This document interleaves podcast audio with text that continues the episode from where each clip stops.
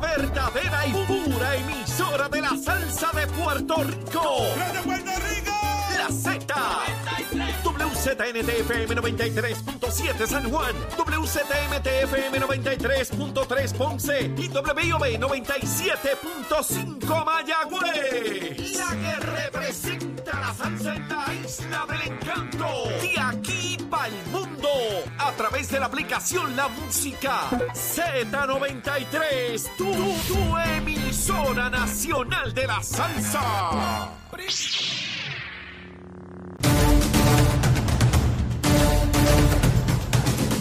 Y estamos de regreso ya comenzando nuestra segunda hora aquí en Nación Z Nacional a través de Z93, la emisora nacional de la salsa, la aplicación La Música y nuestra página de Facebook de Nación Z. Ya está Cristian Sobrino aquí, está ready, listo, deseoso de comenzar. Pero antes, a los titulares, pues Manuel Pacheco. Buenos días Puerto Rico, soy Emanuel Pacheco Rivera informando para Nación Z Nacional en los titulares a poco menos de una semana para la elección para la presidencia del Partido Popular Democrático. Los equipos de trabajo de los tres candidatos al cargo aseguraron este domingo contar con el equipo necesario para garantizar, garantizar la transparencia y confiabilidad en el proceso que se realizará a través de 114 centros de votación en toda la isla. Por su parte, el saliente presidente del Partido Popular Democrático, José Luis Dalmau, aseguró que no se arrepiente de ninguna de las decisiones que tomó y que entrega a su sucesor una colectividad sin deudas operacionales, lista, sólida, militante para el nuevo ciclo electoral. Por su lado, el precandidato a la comisaría residente en Washington por el Partido Popular Democrático, Pablo José Hernández Rivera, dijo que que espera que haya alta participación en la elección especial de la colectividad que tendrá el próximo 7 de mayo para elegir el nuevo presidente y que esto representaría un mensaje claro y contundente a la oposición. Hasta aquí los titulares, les informó Emanuel Pacheco Rivera. Yo les espero en mi próxima intervención aquí en Nación Z Nacional, que usted sintoniza a través de la emisora nacional de la salsa Z93. Hablándole claro al pueblo. Nación Z Nacional, soy Leo Díaz. Buenos días a todos. Leo Díaz en Nación Z Nacional por la Z. Estamos aquí ya comenzando la segunda hora y está Cristian Sobrino con nosotros. Cristian, saludos. Saludos, Leo. Saludos, Chero, Manuel. A toda la audiencia en Puerto Rico y fuera. Fin de semana, bueno, Todo bueno. qué bien, qué bien. Bueno, esos fines de semana que aproveché para encuevarme. Ajá, Me leí como tres libros. tres libros. Trabajé un poco. Sí. No, fue un buen fin de semana porque la lluvia y eso, pues me encuevé. Ya, muy bien. Eh, vamos a un tema que te apasiona, un tema que, que me devela circunstancias tuyas que yo desconocía Ajá. y que sé que has estado muy activo en las redes sociales recibiendo elogios y. Y odio. Y odio, elogios y odio. Resulta que se cumplen 20 años de la salida de la Marina de Vieques. Eh, he visto algunos artículos de periódicos que ponen eso como si fuera un poema, este, como una cosa, o, o tratan de ubicarlo como una cosa sensacional de qué sé yo qué. Fue un evento importante. Yo presidía el PNP en el año 2001 y tuve que atender muchas situaciones. Muchas preguntas incómodas. Muchas preguntas, no eran incómodas, muchas preguntas sobre ese tema. Realmente yo estaba bien resuelto como lo estoy hoy con el tema, pero quiero que el público sepa tu opinión sobre ese evento. Bueno, mira, el, a lo que hace referencia a las redes sociales, yo este fin de semana estaba encuevado leyendo el periódico. sí, sé que eh, hiciste más que leer. Y el, Estuviste el nuevo, agitando. el nuevo día, yo creo que ha sacado entre ayer y hoy una cobertura. A mí me ha gustado la cobertura que le han hecho a, la- a los 20 años de la salida de Marina de Vieques, pero yo la encontraba un poquito incompleta. Ajá. Y en redes sociales, pues ¿La yo. completaste? la- no la, en- eh, eh, enseñé cuál era la dirección que yo entendía necesaria para completarla. Ya. Y lo que yo indiqué en un tweet que ya lleva, ya va casi por 27 mil vistos, es que eh, me gustaba mucho la cobertura, pero que hay una pregunta bien necesaria hacerse cuando uno pues, analiza cualquier evento histórico y vi que no es una excepción. Si ese movimiento para sacar la Marina de Vieques y Roosevelt Roads, etcétera, si fue una equivocación, Esa es la pregunta que Esa es la juicio hay que pregunta. hacerse. esa hay que hacer esa pregunta. Y entonces, pues, ha, ha levantado muchas pasiones. Noten que yo no dije sí o no, pienso que es una equivocación. Yo dije, hay que hacerse esa pregunta la pregunta. y hay que analizar y hay que despedazar la- las contestaciones, Sí. ¿verdad? Eh, eso es, eh, y es a veces de lo que yo trato de hacer cuando estoy en este programa, en mi programa, Claro, en otro. claro. Hay que empezar a pensar estratégicamente, no con las pasiones, no con las emociones, sino hay que pensar no solamente en el ahora, sino en el mañana y en el 5 años, 10 años, 20 años después. Claro. Y el, para mí, el asunto de Vieques eh, tiene un toque muy, muy particular en mi corazón, porque yo tenía 16 años cuando se da todo ese revolú en el 2000 Ajá. Y yo estaba en las marchas. Tú estabas allí. Yo fui a O Vieques. sea, que tú eras de los pelús alborotosos. Yo era súper pelu y alborotoso. Ajá. Yo me ponía la t-shirt de la bandera de la, de la hincha Ajá. con Betán, si tú la echas viendo, en mi juventud independentista de izquierda. Para los que no lo sepan, sí, esto es una notición. Para los que no lo sepan, Cristian Sobrino era independentista y los, ahora es estadista. sí, hasta los 27 años. Y como dice, me dijo una vez Michael Rodríguez, Emma, ¿Qué no hay, dijo? no hay peor odio que del converso. Es verdad, es verdad. y, y- pero yo todavía, re- todavía mantengo cierta radicalidad y derechismo ¿Y de tú- mi año Tú independentista. llegaste a ese ejercicio en Vieques. Tú eras un joven de 16 años. Sí. ¿Qué tú buscabas? ¿Qué te llevó? ¿Qué era importante Yo- para ti? mira, en ese tiempo yo veía, y esto también tiene que ver con, con yo creo que la, la, pues, la, la, la euforia de los 90 Ajá. se manifestó de muchas maneras. Sí. Y para mí, eh, la época de, la, de, ese, de esas marchas y esas luchas era una reflexión de una población que se entendía empoderada y capaz de hacer lo que le diera la gana. Y era algo, y cuando tienes la autoestima así de alta, Sí, sí. ¿verdad? es bien difícil que alguien te explique que pues una cante de tu, de tu isla, pues la bombardeamos para practicar, porque tú no todavía no, esto era un mundo posguerra fría, ¿verdad? Que Claro. esto de que hay que practicar guerra. Seguro. O sea, esto no, esto no tiene sentido. Seguro. Y que eso de que sin querer se puede morir alguien de tu isla porque la- el misil no dio donde tenía Y, que y dar. no debe pasar nada. Ajá, y que y ya y se acabó. Se acabó. Y ese, esa euforia, creo que ese, ese, esa auto- autoestima y, y creo que también la ignorancia de entender lo que se estaba tratando de utilizar ese evento para llevar a cabo. Y era coger ese momento de, de molestia, Mm. ese momento de euforia y convertirlo en catalista para un movimiento independentista.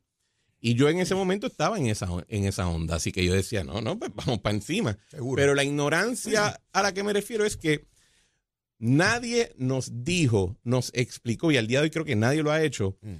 Cuáles iban a ser en efecto las consecuencias de que tú cojas una operación que consumía, a mí me han dicho algunos economistas, entre 500 a 800 millones de dólares en actividad económica en Puerto Rico y la sacaba en dos días. O sea, nadie nunca nos dijo lo que se iba a implicar. ¿verdad? No iba, nadie nos explicó lo que implicaba que el Departamento de Interior iba a coger las tierras y las iba a congelar. Porque no se vendieron. No es como que están a- a- libre para que el, el consumo o el comercio Nos o hasta el mismo vamos, gobierno. pero no vas a poder hacer nada. Exacto. Nadie, nadie nos explicó esa parte. Y entonces, 20 años después, eh, todavía continúan los problemas de salud en Vieques. Eh, Algunos son quizás consecuencia de, lo, de, de- de los bombardeos o quizás del hecho de que uno aprende que cuando tiene una población aislada en una isla por generaciones y generaciones, pues hay ciertos genes que se propagan y eso lleva a ciertas consecuencias de salud. Eh, el narcotráfico definitivamente se convirtió en un asunto mucho más serio Mm. eh, en esa área de lo que era en aquel momento, Roosevelt Roads, bendito. Eh, así que creo que vale la pena uno hacerse la cuestión, ¿fue buena idea? ¿Sí o no? Y argumentarlo de diferentes direcciones. Yo no me arrepiento de aquel momento porque uno no se puede arrepentir de, lo que, de las estupideces que uno hacía cuando era chiquito, pero ciertamente pues ahora tengo 39 años y creo que si yo pensara igual que pensaba a los 18, pues yo no he crecido. Mm. Y hay que poder uno manifestar crecimiento y, y análisis de lo que pasó. Estoy seguro que puede haber personalidad que, que has involucionado, que en vez de ir para adelante diste para Eh. atrás. Pero también, que eso, todo eso es parte de la cosa. Antes de entrar a ese análisis y a, a ir sobre distintas opciones de contestación a esa pregunta, quiero volver a ti, porque Ajá. es bien importante. Me decía fuera del aire que a ti te impactó demasiado que Rubén Berrío no ganara la gobernación fue, esa, en Vieques. esa fue la primera vez que a mí se me rompió el corazón Porque políticamente decías, ¿Cómo hablando. es posible Sí. que este hombre, este líder, ha hecho tanto por Vieques y gane Sila Calderón en Vieques? en Y era, 2000? y era también, y, y hay que hacer contraste en figuras políticas. O sea, cuando, cuando uno ve Cuando yo vi el debate del 2020 de la gobernación, yo sentí que yo veía una parodia de lo que se veía cuando antes. Y yo sé que siempre los tiempos pasados se ven mejores, Sí, sí, o sea, sí. no, pero hay veces que en efecto lo eran. Ujú.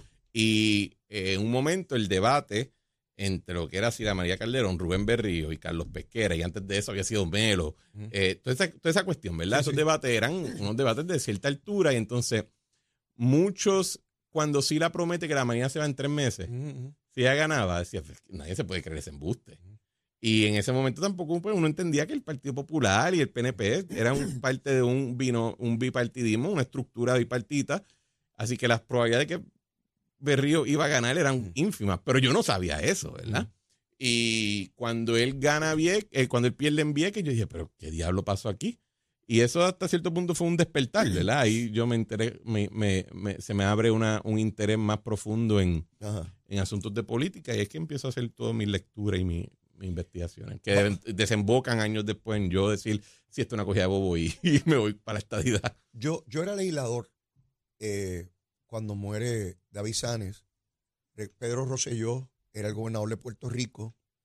Algo que yo como estadista no, no, no podía tolerar es cómo podía haber prácticas con armamento vivo al lado, al lado de una población civil. Eso para mí era una cosa, este, mucho antes de que muriera David Sanes, años antes. Y yo no me explicaba cómo podía suceder eso. Y yo he sido estadista toda mi vida. Y pensaba, es que no importa en qué lugar de los 50 estados tú practiques con armamento vivo cerca de una comunidad civil, tiene que haber preocupación, tiene que Claro, sí. este, un error lo comete cualquiera y cae la bomba encima de mi casa. Y cuando están en las prácticas, ¿sabes? Eh, eh, a mí me parecía terrible y me parecía una rémora de la Segunda Guerra Mundial. Y pues como estamos allí desde siempre, pues tenemos que seguirle siempre y no lo debemos cuestionar. Cuando surge lo de David Sáenz es el momento en que Pedro Rosselló, porque es un estadista el que promueve esto, entra con Bill Clinton a ese proceso de cómo debe salir la, la Marina. Cuando el Partido Popular ve que un estadista, un gobernador estadista se mueve en esa dirección, dice, nosotros no nos podemos quedar atrás. Y se- y Porque si, si el proamericano y el pro-yanqui le está... Se me parece al verano del 19. Si los legisladores del PNP son los que lo quieren residencial, Ah, vamos pues, a prenderle exacto. fuego al viejo San Juan Exacto. en esas protestas, porque si son la propia gente del... Un poco, ¿no? Establec- Estableciendo un euforia, paralelismo, sí. ¿no? Yo creo que lo que estuvo mal fue que se dividiera el pueblo de Puerto Rico en cuanto a qué debería ser el futuro y nos quedamos meramente en que se tienen que ir y no programamos qué debía ser en adelante. Por otra parte, y no quiero que se me olvide, Cristian, y que, quiero tu reacción, a mí nunca me ha gustado la milicia, a mí, a mí, a mí.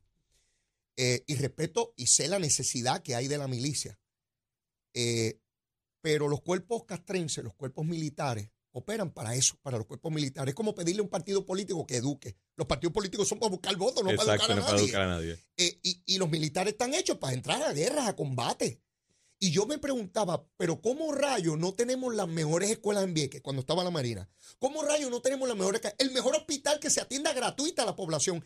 Que se transporte a la gente de Vieques a la isla grande, si posible en helicóptero, de manera que como tú planteas, si yo vivo en Vieques y yo tengo los servicios más impresionantes en todos los sentidos, educativos, de salud, de todo, eh, que mis hijos tengan hasta becas para estudiar en grandes universidades si tienen el talento, ¿por qué la Marina no se dedicó a eso? Porque entonces yo tengo que poner en balance, ven acá, ven acá, ven acá. Es verdad que tengo fuego vivo ahí al lado, pero mira los beneficios que tengo por vivir aquí.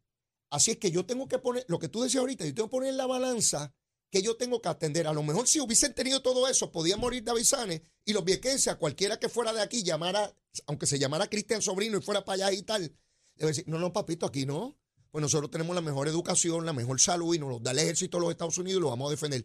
Pero el ejército los trataba como ñoña. Era um, un amigo, un amigo que tenemos en común, me, con quien hablaba ayer del tema, me decía, eh, me lleva unos cuantos años, me decía, también Cristian, recuerda, no eran los mejores vecinos. Por eso. Eh, y en eso. ese, y de nuevo, tú puedes, eh, y a eso es lo que voy también, uno tiene que analizar seguro.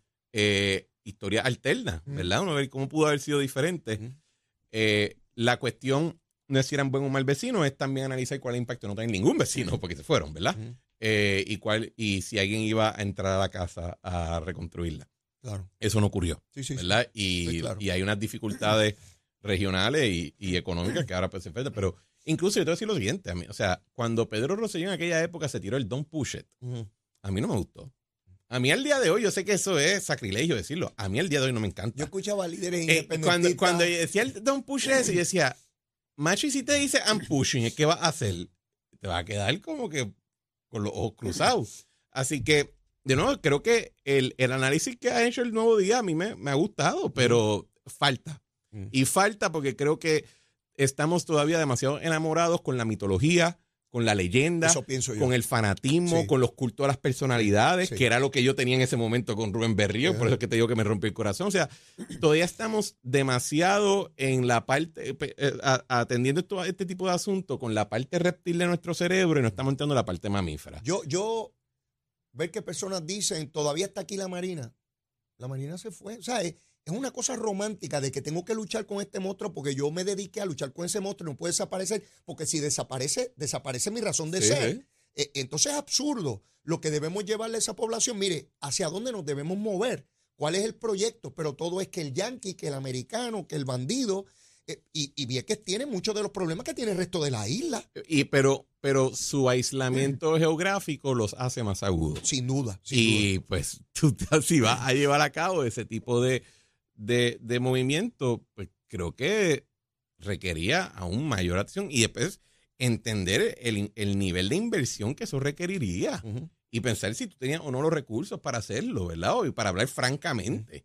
Eh, eso no se dio, no se ha dado y pues veremos a ver qué pasa hacia el futuro, pero eh, yo creo que eventualmente la historia, o sea, la- la- como, como decía un eh, desempleado ancla de Fox News, las cosas, las cosas verdaderas siempre se imponen. Mira, eh, eh, Cristian, yo miro este proceso y me replanteo qué nos queda por hacer, que probablemente lo debimos haber hecho antes, pero vamos, no se dio. ¿Qué hacemos con esas tierras? ¿Cómo podemos procurar liberalizarlas? ¿Cómo podemos buscar mover el desarrollo económico en Vieques? Porque con lo que hay no van a echar adelante. Es que el tamaño también, o sea, el- a mí me gustaría pensar de que hay una solución bien tecnocrática y, y- y bien inteligente de cómo solucionarlo. Hay problemas que quizás tú no estás preparado para atender todavía y cuando tú tomas en Pero, pero consideración... que conocemos. Pero escucha, cuando tú ves el mapa de Puerto Rico, sí.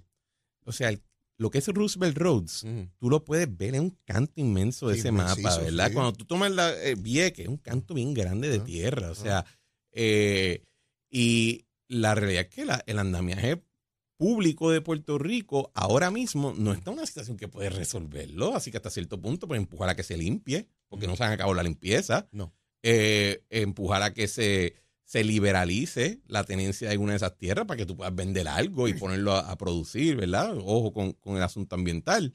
Pero no hay mucho que tú puedas hacer. De hecho, el, el último proyecto que se trató de llevar a cabo, eh, que fue en la época de Luis Fortuño, ¿te acuerdas que querían convertirlo como una riviera y una vaina así? Pues eh, la misma eh, población local lo tumbó, ¿verdad? Se quejaron de que ah, eso iba a ser demasiado turístico y yo sé que hay unos Que, proyectos... no- que nos gentrifican. Yo- exacto, yo creo que hay unos proyectos que ahora mismo se están llevando a cabo, yo no los conozco todos en detalle, nunca fue un tema que, que me inserté mucho cuando estaba en el gobierno. Eh, yo sé que ahí se han hablado hasta de poner eh, estaciones para disparar cohetes y satélites, hay, hay muchas ideas, pero al final del día es una, una cuestión bien grande y no hay una manera, y yo creo que lo justo sería decir que lo que sea que se haga no va a necesariamente reemplazar toda la actividad y toda la inversión que había en el pasado cuando pues tenía una, la guerra, una estación militar de la potencia militar más grande del mundo. Pero quizás eso no es malo, ¿verdad? Podemos aspirar a veces, hay veces que cosas más pequeñas son mejores, pero con cierta franqueza. Fíjate, yo, eh, la parte que, que, que impactaba, por lo menos a mí, creo que a mucha gente, no me atrevo a decir que la mayoría, era la práctica con bala viva. Si hubiese una estación militar allí, meramente, pues van soldados y tienen unos entrenamientos allí que corren o brincan, pues eso no hubiese sido problema. El problema siempre fue las bombas esas, tirarlas allí. Eh, bueno, eh, ellos tienen que practicar. Ellos se sentían que necesitaban hacer eso, lo hicieron. Ahora, se fueron. Oye, en algún ojo, sitio lo están ojo, haciendo. ojo. Se fueron porque podían irse. Ah, no, claro. Porque si lo requerían, no hay manera que lo saquen de allí, ¿verdad? Así que Y esa es la realidad. con lucha Eh, ganó. y te podía O- decir, alíñate que por ahí vamos a disparar. y o podía sea, no llevar a mil Cristian Sobrino allí Y no con importaba. 16 años, ready para brincar vela. Y te iban a decir, brinca la que está electrificada, Eh, papá. eh, exactamente. Pero se podían ir y se fueron, ¿verdad? Y ahora pues hay que ver con, con, con el después. Hay una votación especial el domingo. ¿De qué? ¿Estás al tanto de eso? Me dijeron que había algo. una- ah, vi un debate ayer y los ¿Lo otros días lo Yo vi. no lo pude ver. Me dio una Estaba en tristeza. una actividad y no lo vi. Pero, pero me han dicho varias cosas que sucedieron allí. Eh, ¿Cuál es tu impresión? Bueno, yo ya he llegado a la conclusión de que el Partido Popular ya dio la gobernación, la puso a pérdida y que ellos están esperando a que Pablo José Hernández llegue a la edad constitucional para correr para gobernador Al 28. para el 28 y pues Esta eh, ya se fue. esta ya se fue y que lo que están aquí preparando es quiénes van a ser, quién va a ser el director del equipo de mantenimiento y conserjería para darle mantenimiento al edificio, eh, asegurarse que la pega no sea tan dura eh, y esperar a que él pueda volver. Esa es la, la Eso- impresión que tengo. Eso es muy peligroso porque se pone en riesgo cuando hay fluctuaciones muy severas en el voto a la gobernación. De ordinario hay un impacto también en los municipios. Claro. Y municipios del Partido Popular que tienen 41, tienen la mayoría, que se ganaron por pocos votos, podrían irse por el chorro también. Pero el Partido Popular está descentralizado y hasta cierto punto es una confederación de partidos municipales. Eh, ¿Cómo es eso? ¿Cómo es eso? que el partido es una confederación de partidos de municipales, cada, cada partido popular de cada municipio su autonomía. su- no su- necesariamente, ajá, no necesariamente idéntico al otro. el virrey de... de- de- y ellos se juntan y pues tienen un, sa- un salón de actividades en Puerta de Tierra Ah, y tienen eh, legisladores que responden a esas andamiajes municipales, pero no, no es lo, no era el partido centralizado fuerte no, de su origen, hoy no lo es. hoy no lo es. No. Eh, no tiene un liderato que sea capaz de movilizar de una manera centralizada y autoritaria y jerárquica lo, lo que es la política pública, lo que es, es el- los mensajes, la, la propaganda, no en el sentido nefasto de la palabra, sino simplemente la propaganda del, del partido. Eso no ocurre. O sea, eh, al día de que o sea, uno, uno recuerda figuras como Hernández Colón, figuras como Muñoz Marín, incluso el- la misma Sila Alejandro, Sila, que cuando Sila, decían, Sila. esta es la ruta, el mundo decía, pues esta es la ruta. Bueno, sí la dijo, o escogen a Aníbal Acevedo Vilao, me voy. Exacto. Y le, y le voló la elección a José Alfredo y, en solo horas. y esa, ese, ese nivel de autoridad, pues no existe. Yo creo que en el PNP nunca, es más, es diferente porque el PNP creo que nunca existió, excepto cuando aparecía una figura como un Romero Barceló, Pedro Rosselló, que era tan fuerte, su, su, su, su, su figura era tan fuerte de por sí Mm. que convencía. Pero el PNP es mucho más cómodo con pluralidad interna. Esa por lo menos siempre ha sido mi impresión y ha sido mi experiencia, por lo menos. O sea, el, el- la palabra unidad no tiene aparentemente el, el efecto mágico que tenía dentro del Partido Popular de callar a todo el mundo. Eh, incluso lo vemos hoy en día Y, y, y, y yo creo que ya ese tiempo pasó. también. El proceso y la, la concepción que tenemos de lo que son los partidos políticos es muy distinta a la que, esa, la que era hace 40 o 50 años. Cuando yo comencé en el proceso político, era, eran las últimas etapas de esa, de esa vertiente fuerte que tú señalas y empezó a flexibilizarse y ese liderato autoritario, único, unilateral, empezó a resquebrajarse. Y tú tienes que lidiar con distintos actores al interior de la colectividad con Y- figuras fuertes. Y de hecho, tú me corrías, pero con hasta el mismo Pedro Rosselló, eso no se consagra hasta el 96, ¿verdad? Él, él todavía, o sea, pensémoslo, hoy en día, pues Romero Barceló, los que somos más jóvenes, nos recordamos de él como comisionado residente. Oye, Carlos era una figura que, que se contraponía al gobernador. Pero el gobernador tuvo que correr con alguien del peso de, de, de Romero Barceló como comisionado residente porque se le trató de imponer, Sí, sí. ¿verdad? Y la misma papel, la misma legislatura del PNP en el primer cuatrenio se separa del gobernador porque si nosotros vamos diferentes. y, y se, y se hizo Así la- que la hasta el mismo completa. Pedro Rosselló, que es que yo diría que, que es la última figura que tiene ese nivel de peso, El último de los mohicanos. pues tampoco lo tuvo por tanto tiempo, Sí, sí. ¿verdad? Sí.